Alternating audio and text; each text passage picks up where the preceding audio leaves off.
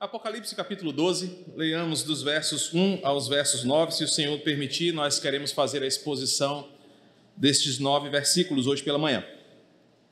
Viu-se grande sinal no céu: uma mulher vestida do sol, com a lua debaixo dos pés e uma coroa de doze estrelas na cabeça. A mulher estava grávida e gritava com dores de parto, sofrendo tormentos para dar à luz. Viu-se também outro sinal no céu. E eis um dragão grande, vermelho, com sete cabeças e dez chifres, e nas cabeças sete coroas. A sua cauda arrastou a terça parte das estrelas do céu, as quais lançou para a terra. E o dragão se deteve diante da mulher que estava para dar à luz, a fim de devorar o filho dela quando nascesse. Ela deu à luz a um filho homem, que há de governar todas as nações com cetro de ferro. E o filho da mulher foi arrebatado para junto de Deus e do seu trono. A mulher, porém, fugiu para o deserto, onde Deus lhe havia preparado um lugar, para que nele a sustentem durante 1260 dias. Então estourou a guerra no céu. Miguel e os seus anjos lutaram contra o dragão. Também o dragão e os seus anjos lutaram, mas não conseguiram sair vitoriosos e não havia mais lugar para eles no céu. E foi expulso o grande dragão, a antiga serpente, que se chama Diabo e Satanás, o sedutor de todo mundo. E ele foi atirado para a terra, e com ele os seus anjos. Até aqui. Espírito Santo, que texto maravilhoso que requer que o Senhor fale conosco, nos ensine o que está aqui revelado. Queremos sair daqui não apenas entendendo esse texto, mas aplicando ele em nossa vida. Nos ajuda nessa tarefa, em nome de Jesus. Meus irmãos, com o fim do capítulo 11, nós encerramos a primeira grande parte de revelações de João no livro de Apocalipse. Você que, que participou semana passada viu que no trecho final do capítulo 11, dos versos 15 ao 19, João condensa toda a história da revelação em quatro versículos e ele fala como a história vai terminar, encerrando assim a primeira parte do livro. João explica o que vai acontecer na história da redenção. Você pode afirmar, sem medo nenhum, que Apocalipse, quando alguém perguntar para você assim, irmão, como é que Apocalipse se divide? Você pode falar em duas partes. A primeira delas é do capítulo 1 ao capítulo 11. E nessa primeira parte, João apresenta como a igreja de Deus é perseguida e sofre nesse mundo mas que no final, no capítulo 11, ela é protegida e salva por Deus ah, da ira vindoura. Como é que você viu isso? Como é que nós vimos isso? Por exemplo, as cartas às sete igrejas, que nós já falamos sobre elas, mostram a dificuldade que a igreja enfrenta em diversos e diferentes momentos e em diferentes seduções para que ela abandonasse o seu posto. Nós aprendemos isso aqui carta por carta. Os selos que nós aprendemos um a um mostram como as forças operosas do mal usam o mundo, a cultura, a ética, a política e o ódio para destruir a igreja e o mundo criado por Deus. E por fim, nós aprendemos que as sete trombetas demonstram como é que Deus vai reagir diante de tudo isso. Principalmente as últimas três trombetas revelam como Deus, ao se levantar em ira, vai punir o ímpio no final de todas as coisas, porque não guardaram a sua lei, nem amaram o seu nome e se levantaram contra a igreja. Pronto, João encerra a história do capítulo 1 ao capítulo 11, dizendo: é assim que vai acontecer desde a ressurreição de Cristo até a sua volta. O capítulo 12 inicia uma nova fase e uma nova visão. Então, não queira fazer conexão entre o capítulo 11 e o capítulo 12. Eles estão separados. Mas o que João vai fazer agora é dizer o seguinte: se no capítulo 1 ao 11 o inimigo da igreja era o mundo, era a cultura, era, os, era as forças desse mundo movidas pelo diabo, do capítulo 12 até o final do livro, ele vai mostrar como que o próprio Satanás e os seus demônios perseguem a igreja. Então o livro é dividido em duas partes. A primeira, capítulo 1 ao 11, como Satanás usa as forças desse mundo para destruir a igreja. Capítulo 12 ao 22, como o próprio Satanás e seus demônios vão se levantar com fúria contra a igreja. E assim você vai perceber que agora João passa a descrever uma outra realidade. Realidade que envolve seres espirituais, realidade que envolve figuras, realidade que envolve representações, para que nós, hoje, estamos aqui, entendamos uma realidade espiritual da verdadeira batalha que a igreja enfrenta até o fim dos tempos. Então, os capítulos 12 até o 22, você pode falar isso amanhã, tomando um café, conversando com a sua família. Conta a mesma história do capítulo 1 ao capítulo 11. É a mesma história, só que em níveis diferentes. Capítulo 1 ao 11, poderes desse mundo se levantando contra a igreja. Capítulo 12 ao 22, os poderes espirituais se levantando contra a igreja. O capítulo 12, este capítulo que nós estamos lendo hoje, é um capítulo muito difícil, porque historicamente muita gente já exagerou demais nesse capítulo. Você vai ouvir muita interpretação e algumas delas bem absurdas. Mas o que que esse capítulo nos diz hoje? É a explicação de como o diabo é a origem mais profunda da perseguição contra a igreja. Qual é a finalidade de João no capítulo 12? Mostrar como que Satanás é a principal força contra a igreja. Então nós vamos perceber que ele é a personificação que causa sofrimento, dor, perseguição, angústia e toda sorte de mal contra os eleitos de Deus ao longo das eras. Qual é a finalidade de João no capítulo 12? É começar essa nova fase dizendo: as perseguições, as dores, as lutas que vão acontecer com a igreja desde que Jesus ressuscitou até que ele volte, tem um responsável maior que usa todas as outras coisas. Quem é esse cara? Ele é o próprio Satanás. Então você vai perceber na unidade de hoje que Deus protege o seu povo contra Satanás que vai atacar vorazmente a igreja de Cristo. E aí nós vamos perceber que o, o capítulo 12, ele não vai botar pânico em você. Tem muito crente que tem medo de Satanás mais do que qualquer outra coisa. Eu já disse para vocês que existe o, o, crente que é pan-satanista. O que, que, é isso? Ele morre de medo do diabo. Está assistindo de noite televisão, a, a, a, casa com as luzes tudo desligada, né? Porque luz está caro, está só televisão. Aí de repente o galão na cozinha faz o quê, Brian? Aí o cara pensa, meu Deus, é um demônio cai uma panela da, do armário, Satanás está furioso contra a gente. Então, a intenção do capítulo 12 não é te botar medo, por quê? Embora ele vá mostrar que Satanás é um ser voraz, você vai perceber um detalhe: ele é derrotado em todas as suas tentativas contra a igreja. Para quê? Para que a igreja saiba o seguinte: Satanás existe? Sim. Ele é essa Coca-Cola toda que os neopentecostais falam? Não, ele é um derrotado por natureza. Por exemplo, no versículo 5, o diabo tenta devorar o filho da mulher, mas Deus o arrebata para o seu trono e protege. Satanás tem perde. Deus 1, um, Satanás 0. No versículo 9, Satanás luta contra Miguel e contra os seus anjos, mas ele perde de novo. Deus 2, Satanás 0. Está parecendo até o Vasco, né? Satanás persegue a mulher no deserto, versículo 6. Mas Deus livra a mulher. Satanás perde de novo e o povo de Deus ganha, 3 a 0. No versículo 15, Satanás quer afogar a mulher para tentar matá-la, mas a terra engole o rio que ele lança e a serpente fracassa, 4 a 0. E por fim, Satanás, no versículo 17, se levanta contra os filhos da mulher, mas mais uma vez ele perde. Satanás é um perdedor nato, ele nunca vencerá. O que, que o capítulo 12 nos ensina? Existe o inimigo, ele vai se levantar, mas ele sempre vai perder. Por isso eu e você, irmãos, não devemos andar temerosos contra o diabo. Tem crente que sequer ora alto. Aprendeu-se uma, uma, coisa, um folclore evangélico sem base bíblica. Pastor, eu vou orar só em mente aqui para Satanás não ouvir minha oração. Por que esse medo de Satanás ouvir sua oração? Será, se Satanás tem, será que Satanás tem esse poder todo de proibir que a sua oração chegue ao Pai Nosso que está no céu a ponto de a vontade de Deus não acontecer? Esse não é o diabo da Escritura.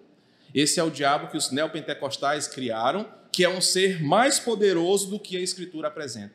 Apocalipse 12 vai dizer o seguinte: existe um responsável que vai tentar contra a igreja enquanto ela estiver aqui ele vai fazer várias coisas, mas ele é derrotado. Ele, ele já foi vencido na cruz. E nós vamos perceber isso hoje na história que João conta no capítulo 12. Então vamos tentar ah, ver os detalhes dos, dos versículos 1 ao 9 nessa manhã. O texto começa nos versículos 1 e 2, chamando a nossa atenção para uma grande maravilha, ou um grande sinal que foi uh, visto, versículo 1: viu-se um grande sinal no céu.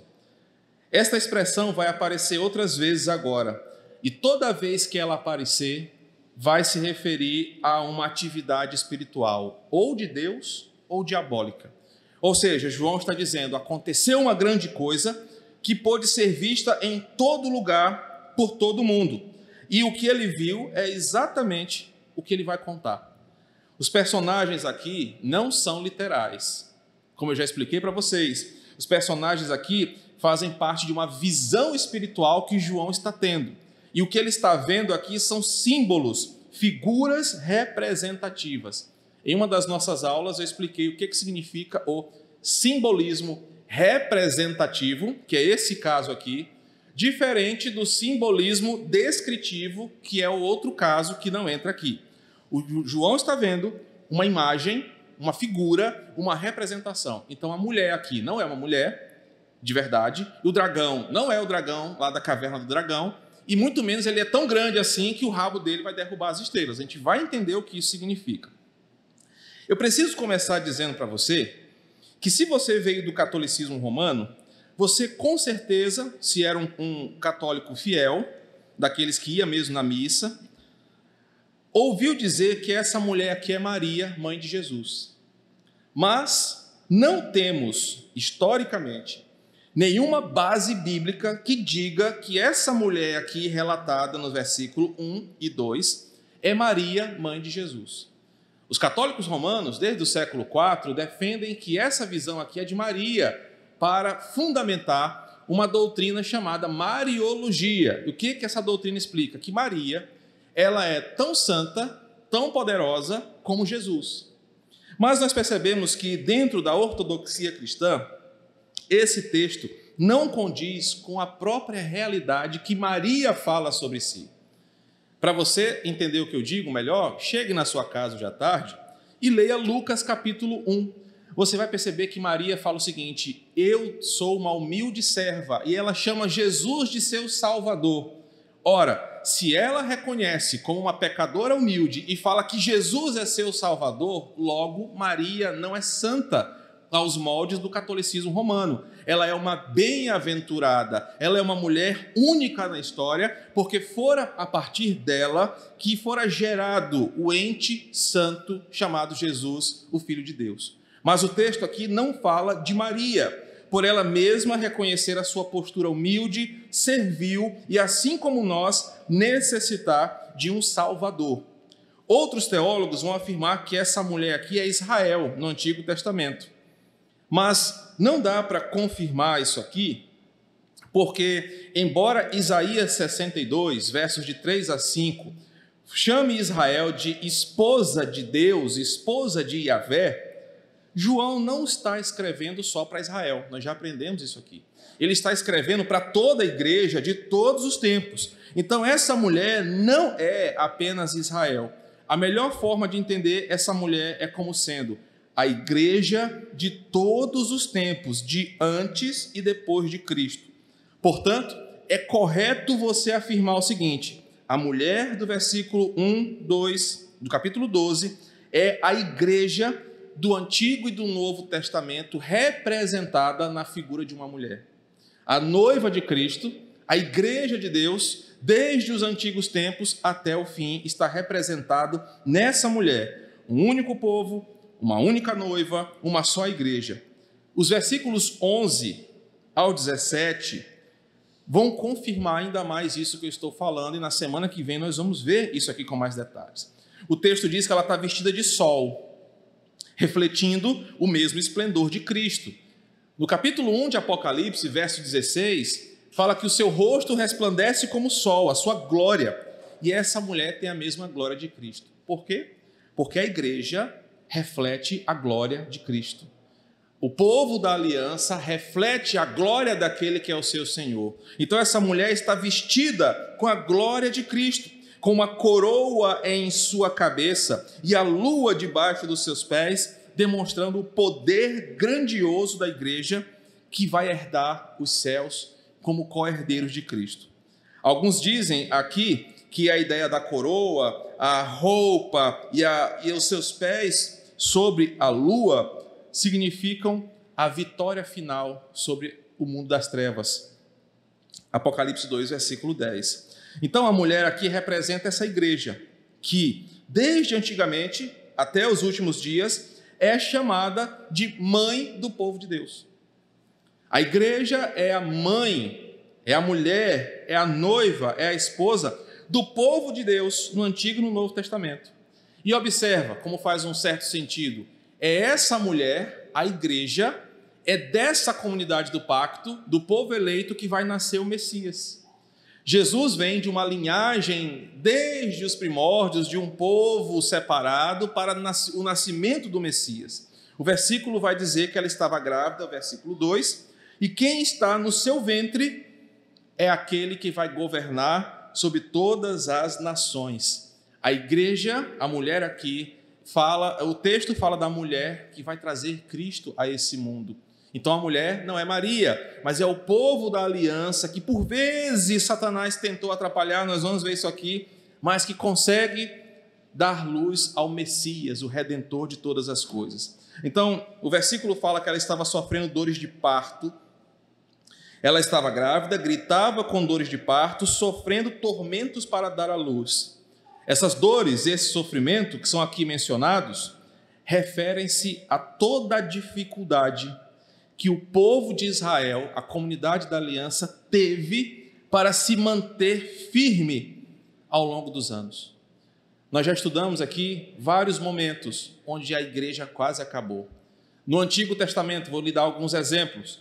Quando, por exemplo, no livro de Juízes, por vezes, o povo de Israel quase acabou na mão dos inimigos. Aí Deus levanta um libertador e esse libertador salva o povo. Antes disso, lá no Egito, Êxodo capítulo 2, o povo estava perecendo na mão do Egito. Deus levanta um libertador para libertar o povo. Mais na frente, Saul tenta diretamente matar Davi, uma das linhagens diretas de Jesus. Em outro momento, Amã tenta acabar com os judeus na Pérsia para que o povo não perpetue a sua história, a sua tradição. Em outro momento, os povos da Babilônia exilam os judeus e tentam acabar com a cultura de Israel. O diabo, a vida inteira, tentou destruir a noiva de Cristo. Ele tentou com o próprio Jesus. Ele não quer que a história continue, então ele se levanta e o versículo 2 fala que essas dores de parto sofrendo tormentos para dar à luz, é a ideia de que a igreja sempre teve uma dificuldade em se manter viva e que o diabo sempre atacou para que ela não chegasse a esse objetivo. Mas aí vem os versículos 3 em diante. João agora vai descrever outra parte da visão. Observe como começa o versículo 3. Viu-se também outro sinal no céu. E olhe para mim para você entender bem. Imagina que você tem duas telas de computador, né? Se João tivesse essa tecnologia, seria assim: ele olha para uma primeira tela e vê essa mulher e entende essa mensagem.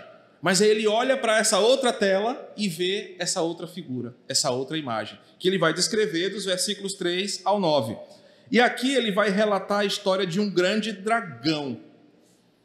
Mas me permita mexer um pouco com a ordem do texto para que a gente entenda melhor o que ele quer dizer.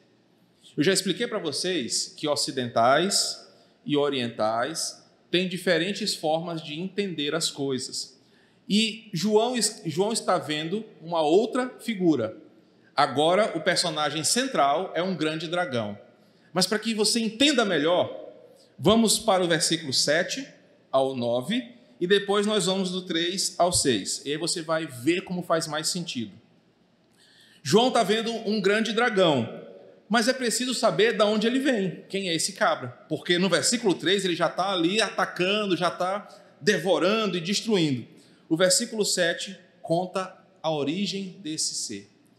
E começa assim: então estourou a guerra no céu. Por não sabermos teologicamente quando a rebelião angelical aconteceu, nós só sabemos, baseados em Colossenses capítulo 1, que ela foi antes da criação das coisas visíveis. Mas antes que o tempo fosse tempo, houve uma rebelião no céu.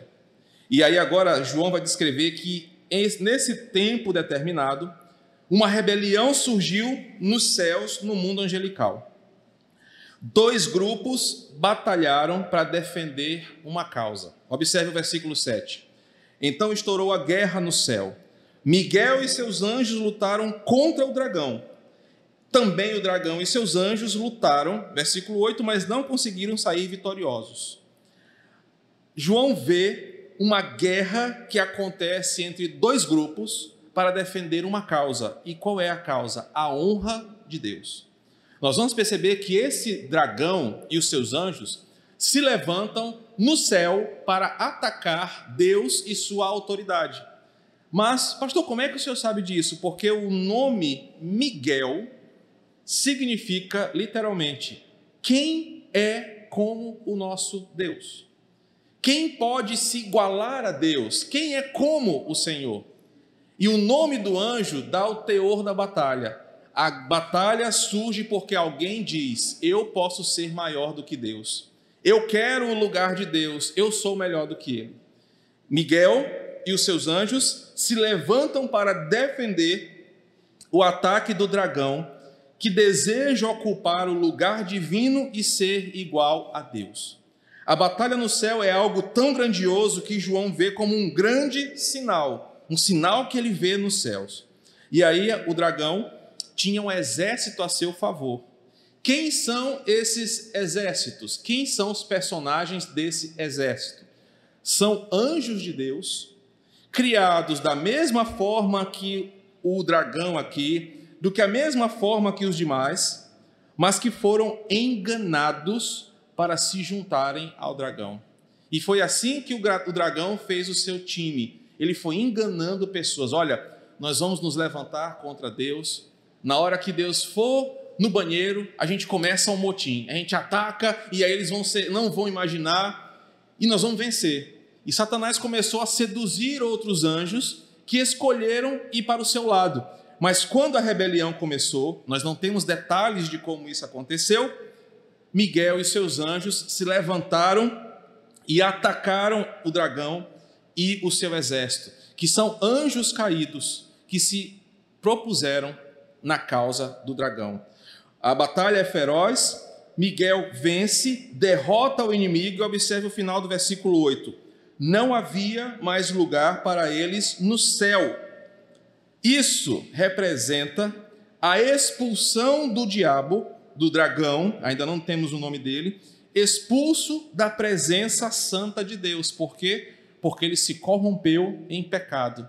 E ele não podia mais habitar no céu, porque não há como habitar na santa presença de Deus em pecado. Então ele fora expulso da sua presença. Fato esse que Jesus confirma em Lucas 10, por favor, projete aí.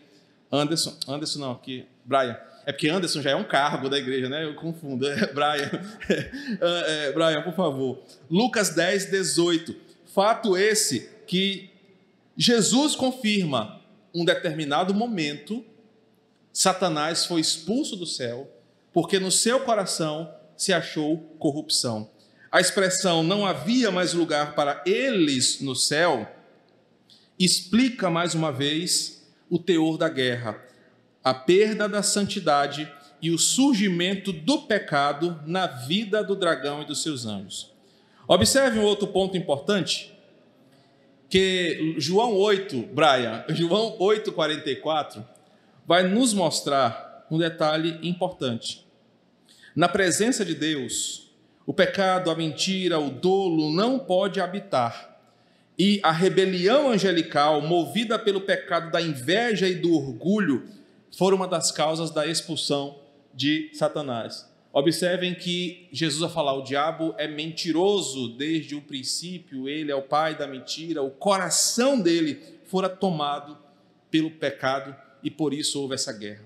O que João está explicando aqui? Como na história do mundo surgiu o grande adversário da igreja.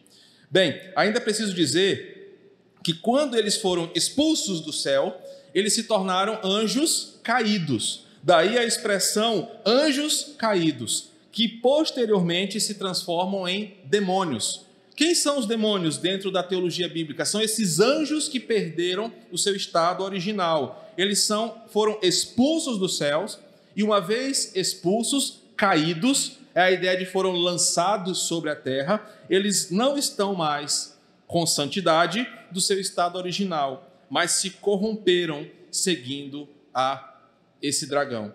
João está dizendo o seguinte: sabe a causa da dor, do sofrimento, da perseguição? Existe um personagem, é o dragão e os seus anjos. E aí ele começa explicando da onde eles vieram, como eles se tornaram isso. E agora, versículo 9, João vai dar cinco nomes para esse anjo rebelde, que vão definir quem ele é. Observe.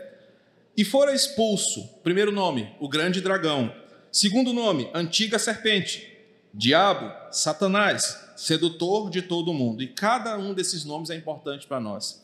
Grande dragão, uma figura com grande poder, mitológica, compreendida desde os tempos mais antigos como um grande terror. Já no livro de Jó, o livro mais antigo da Escritura, existia uma concepção de que existia um animal mitológico, e dentro da história uh, da crítica textual se diz o seguinte: todo mito é baseado em uma pequena verdade. Então, possivelmente, a palavra dragão, que era traduzida como um grande réptil, essa é a tradução da palavra dragão, um grande réptil, um monstro marinho assombroso que devorava embarcações e grandes animais existiu em algum tempo. A palavra dragão, assim como a palavra serpente, na tradução do hebraico significa grande réptil marinho. Daí a ideia de que esse animal mitológico, um grande dragão, era um animal poderoso e terrível. João diz que o diabo é esse tipo de animal, terrível, assombroso, voraz e com grande poder. O segundo nome, antiga serpente, termo usado para falar tanto da antiguidade dele. Satanás é tão antigo quanto o Éden. Ele estava lá em Gênesis capítulo 3. E a, o termo serpente é a sua sagacidade que já aparece lá. Diabo, terceiro nome que ele usa. Literalmente a palavra diabo é a tradução para alguém que causa divisões, causador de desarmonia, acusador, aquele que faz acusações sem causa, aquele que engana. Então, diabo não é um nome próprio, é um adjetivo. Por vezes, um irmão é, assume o papel do diabo.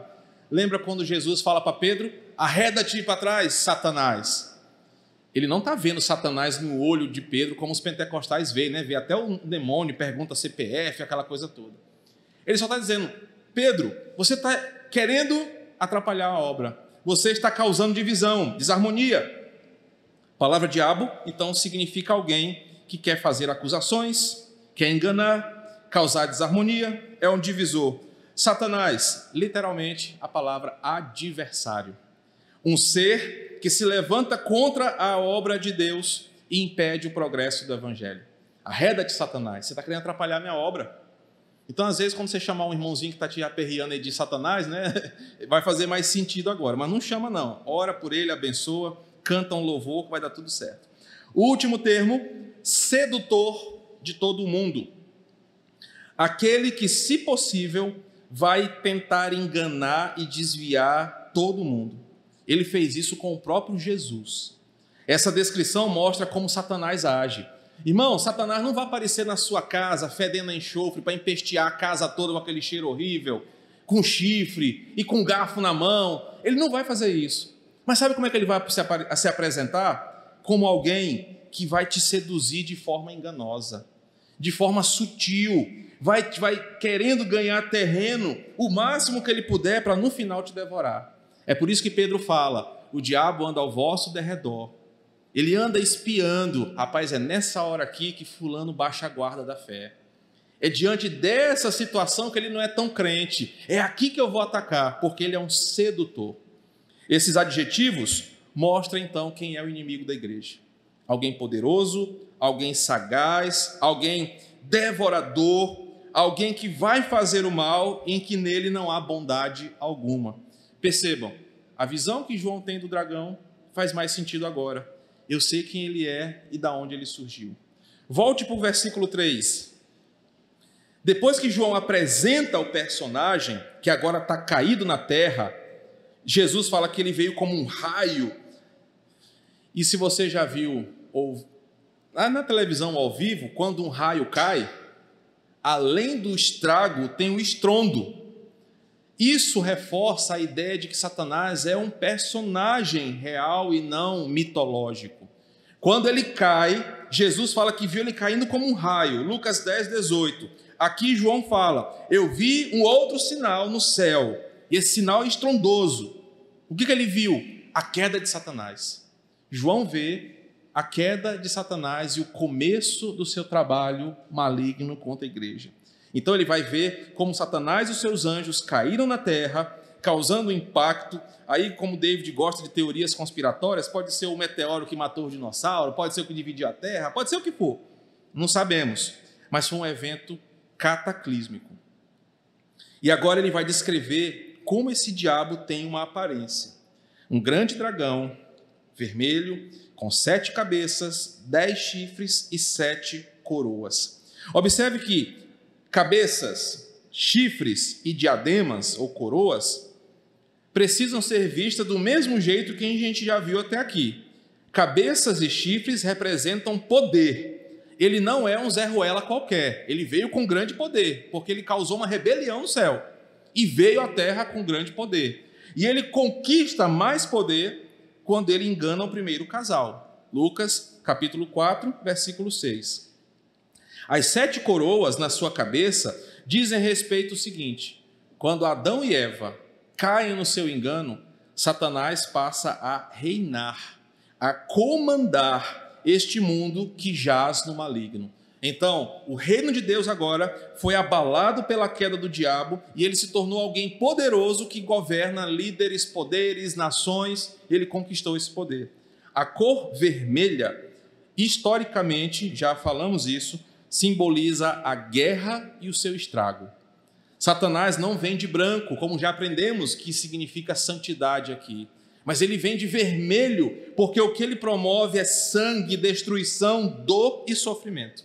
Satanás é um dragão grande, vermelho, com sete cabeças, dez chifres e sete coroas. Um ser poderoso, caído, mau, que vai fazer de tudo que ele puder para atrapalhar a mulher, a noiva, a igreja, de conseguir dar a luz ao seu filho. O versículo 4 mostra como que ele opera o poder nesse mundo. a gente pode pensar assim, pastor, Satanás é só um, a gente é um bocado. Tem um ditado aí que a gente fala no quatrá que mamoeiro é grosso, mas é oco. Vamos partir para cima dele. Só que o diabo ele tem um exército e é assim que ele age. Observa que o texto fala que ele tinha anjos que lutaram em seu favor. O versículo 4 explica quem são. A sua cauda arrastou a terça parte das estrelas do céu as quais lançou para a terra. Quem são essas estrelas? Nós já aprendemos que a palavra estrela, no capítulo 9, pode também significar seres espirituais. Então, o que, que o versículo 4 está dizendo? Satanás seduziu e enganou, porque é isso que ele faz, um grande número de anjos que se compara a uma terça parte do céu e que ele arrastou para si e que depois da sua derrota eles foram expulsos do céu. Ou seja, uma fração dos anjos que Deus criou caiu, se tornaram demônios. E esses demônios agem em favor de Satanás. Isso significa o seguinte: se o diabo for bom de matemática, ele é meio burro, se fosse esperto, ele não tinha feito o que fez. Um terço, eu aprendi isso na escola, e olha que eu não estudei muito, é menor do que dois terços. Né? Dois terços é mais gente do que um terço.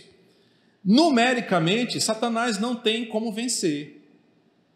Então, de forma nenhuma, o império das trevas conseguirá êxito contra o reino celestial. Isso mostra, João diz o seguinte: o inferno é numeroso? É. É real? É. Mas é menor do que o reino de Deus. Porque a maior parte dos anjos não se deixou enganar. E outro detalhe: você vai aprender hoje que anjos caídos se tornaram demônios, mas eles não podem se multiplicar.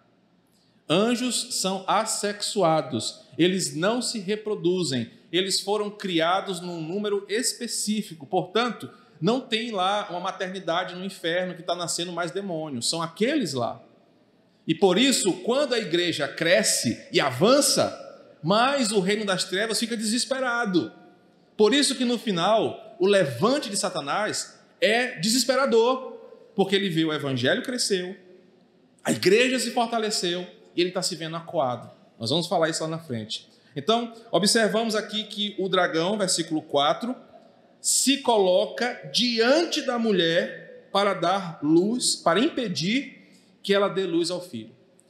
Outro aprendizado para você nessa manhã. Satanás não é inimigo de Deus.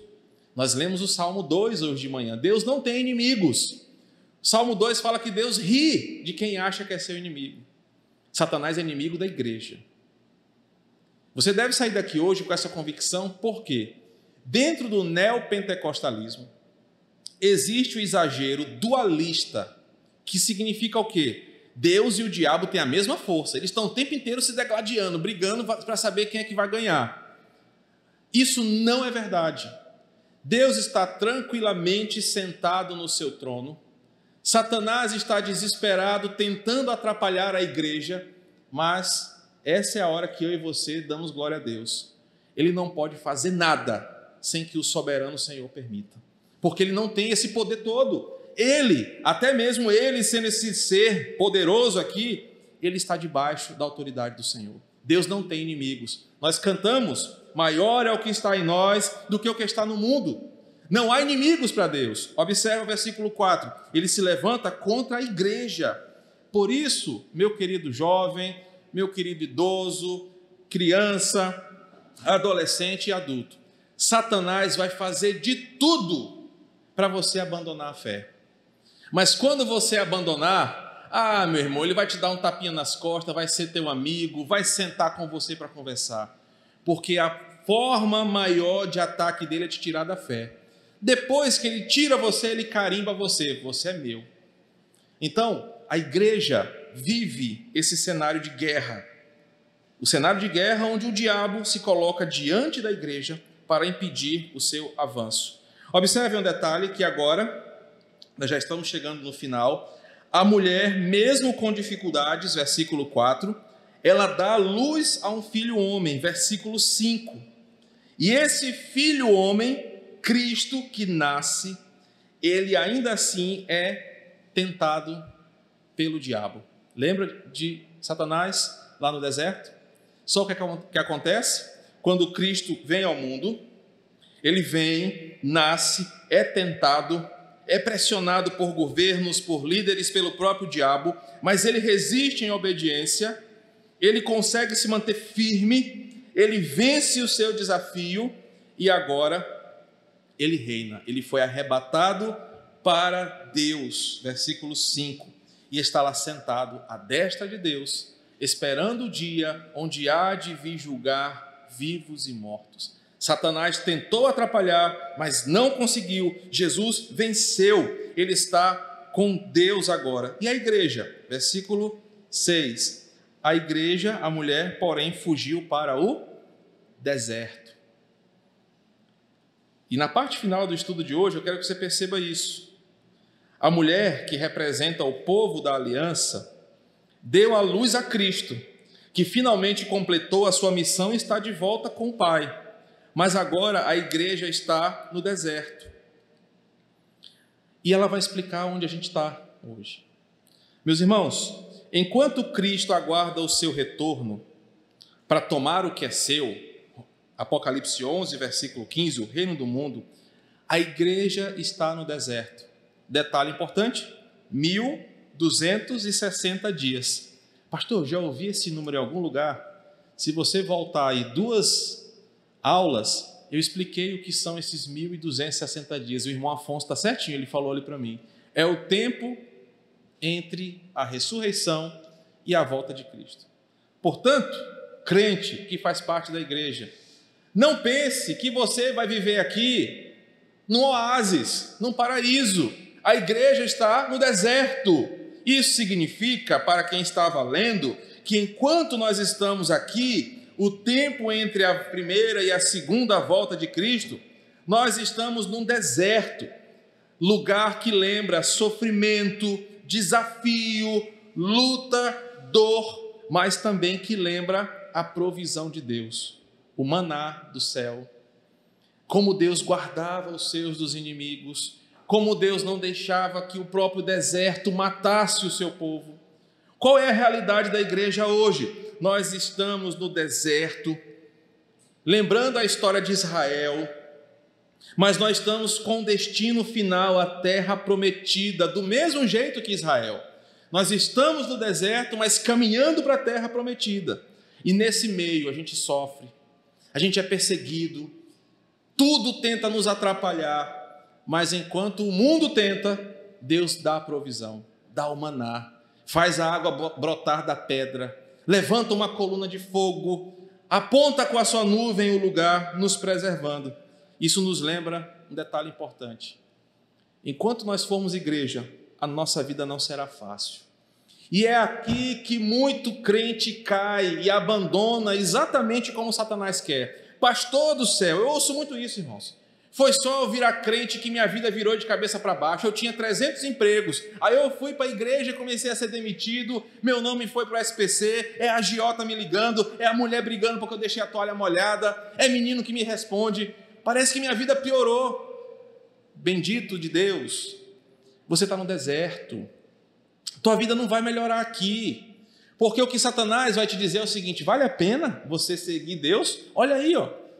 Olha aí como é que ninguém mais te manda um oi sumido no WhatsApp, ninguém mais te provoca, ninguém mais te dá uma cantada, é só tribulação, é boleto, boleto, boleto. Você está no deserto. E essa é a realidade bíblica. A nossa vida, irmãos, não vai ser plena aqui. Deus pode ser gracioso com você, te dar algumas alegrias, porque Ele deu alegrias para o povo no deserto. Lembra que no meio do deserto o povo montava o acampamento. Lembra disso? E onde era a alegria do povo? No dia do culto solene. Era o dia onde o povo esquecia de todas as tormentas e adorava ao Senhor. E tem crente que não gosta de vir para o culto. Na história de Israel, o dia do culto era o dia mais alegre da semana, porque era o dia onde, no meio do sofrimento, nós íamos adorar a Deus.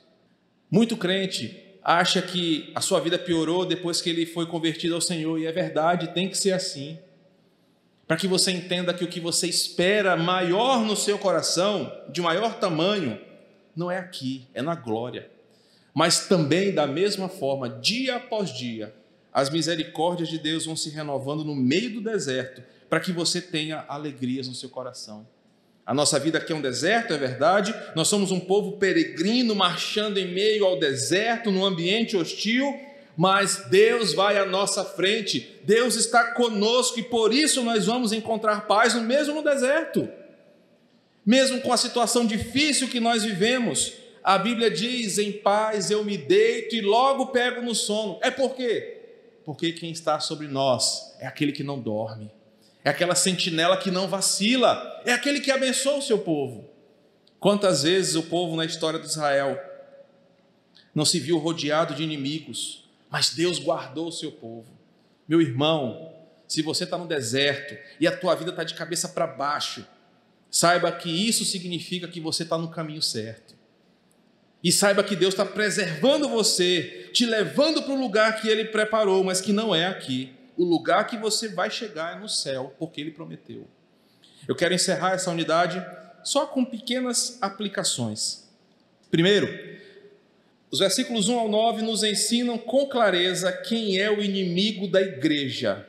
O texto hoje nos ensinou uma teologia bíblica sobre Satanás. Hoje a gente sabe quem é ele. Então, quando alguém te fechar no trânsito ali, ah, Satanás, você sabe o que, que você está dizendo agora, né? ele tenta de todo jeito atrapalhar a sua vida com Deus. O texto nos ensina uma realidade sobre a vida da igreja.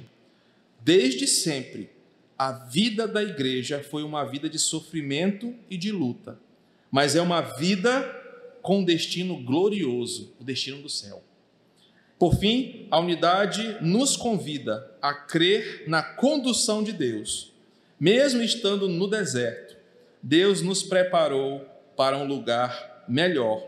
Ele nos sustenta todos os dias. E assim nós somos guardados. Que o Senhor abençoe você com esta mensagem. Na semana que vem, se assim o Senhor nos permitir, queremos caminhar dos versículos 10 até o 18. Vamos orar? Obrigado, Senhor, por essa manhã de estudo da palavra. Obrigado porque até aqui o Senhor nos permitiu aprender grandes coisas com o livro de Apocalipse. Que bênção é esse momento. Que bênção maior é saber que o nosso inimigo já foi derrotado na cruz do Calvário.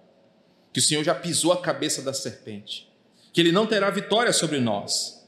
Que por mais que ele se levante com todo o seu poder, em Cristo Jesus nós somos guardados e somos vitoriosos.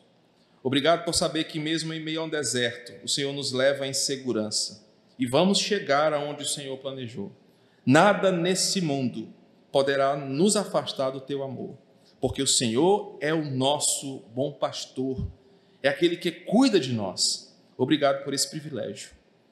Nos leva em paz agora e nos traz a noite para continuarmos adorando ao Senhor. Vamos louvar juntos e vamos hoje aprender com o profeta Abacuque como adorar ao Senhor em dias de calamidade. Nos ajuda nessa jornada, em nome de Jesus.